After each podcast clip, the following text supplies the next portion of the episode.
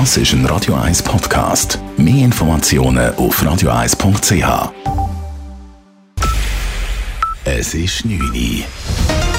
Radio 1, der Tag in 3 Minuten. Mit der Lara Pecorino. Der Bundesrat rüstet sich für einen möglichen Gasmangel als Folge der Ukraine-Krise. Grund ist die angespannte Versorgungssituation in Europa. Da die Schweiz ihr Gas mehrheitlich aus Deutschland beziehe, könne auch sie von möglichen Gasengpässen in Europa betroffen sein, warnte Energieministerin Simonetta Sommaruga vor den Medien.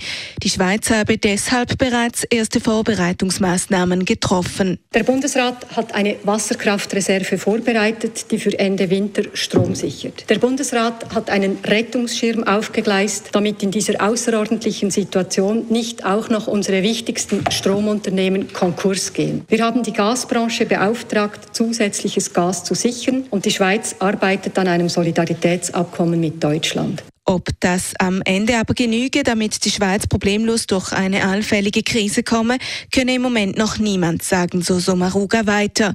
Wegen des Krieges in Europa und der globalen Energieversorgungskrise gebe es keine Gewissheiten. Der Bundesrat nimmt auch einen neuen Anlauf für eine EID.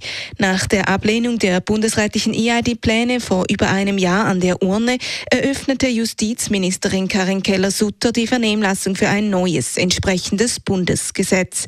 Im Unterschied zur abgelehnten EID soll die künftige EID komplett vom Staat verwaltet werden. Der staatliche E-Ausweis soll Schweizerinnen und Schweizern das Leben vereinfachen, zum Beispiel bei Behördengängen. Zudem soll die Infrastruktur der EID auch von Kantonen, Gemeinden und Privaten für digitale Nachweise genutzt werden können.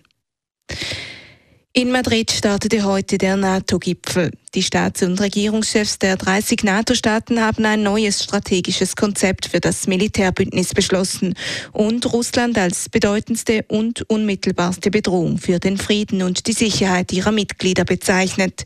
Nachdem die Türkei gestern ihren Widerstand aufgegeben hat, startete heute auch offiziell das Verfahren zur Aufnahme Finnlands und Schwedens in das Bündnis. NATO-Generalsekretär Jens Stoltenberg bezeichnete den Entscheid als historisch. Der Zoo Zürich trauert um den Elefantenbullen Umesh. Das Tier litt an einer typischen Infektion mit einem Herpesvirus, das vor allem für Jungtiere gefährlich werden kann. Trotz intensiven Bemühungen verschlechterte sich der Gesundheitszustand des Elefanten immer weiter, bis das Tier dann gestern Abend verstarb, wie Zoodirektor Severin Dresden erklärt. Das ist natürlich etwas, etwas sehr Trauriges, äh, gerade wenn ein Tier verstirbt, wo man alles probiert hat, äh, ihn auch zu retten. Das Team hat da in den letzten Tagen einen extrem großen Effort geleistet, aber Gleichzeitig ist, das, ist dieser Virus extrem schwer zu behandeln. Die Überlebenschancen sind ja grundsätzlich sehr gering und deswegen hat es leider auch bei uns nicht geklappt. In den nachfolgenden Stunden habe man den toten Elefantenbullen noch im Gehege gelassen, damit sich die Elefantenfamilie von ihm verabschieden konnte. Radio 1 Wetter. Durch den Abend bleibt es freundlich bei um die 24 Grad. Die Nacht wird klar und auch morgen ist dann an den meisten Orten sonnig bei 14 bis 60 Grad.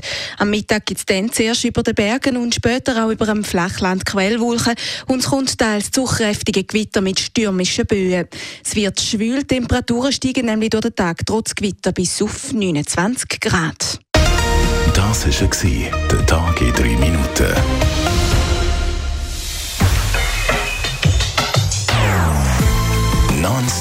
Non-Stop-Musik auf Radio 1. Bei uns klingt Musik einfach besser. Non-Stop. Radio 1.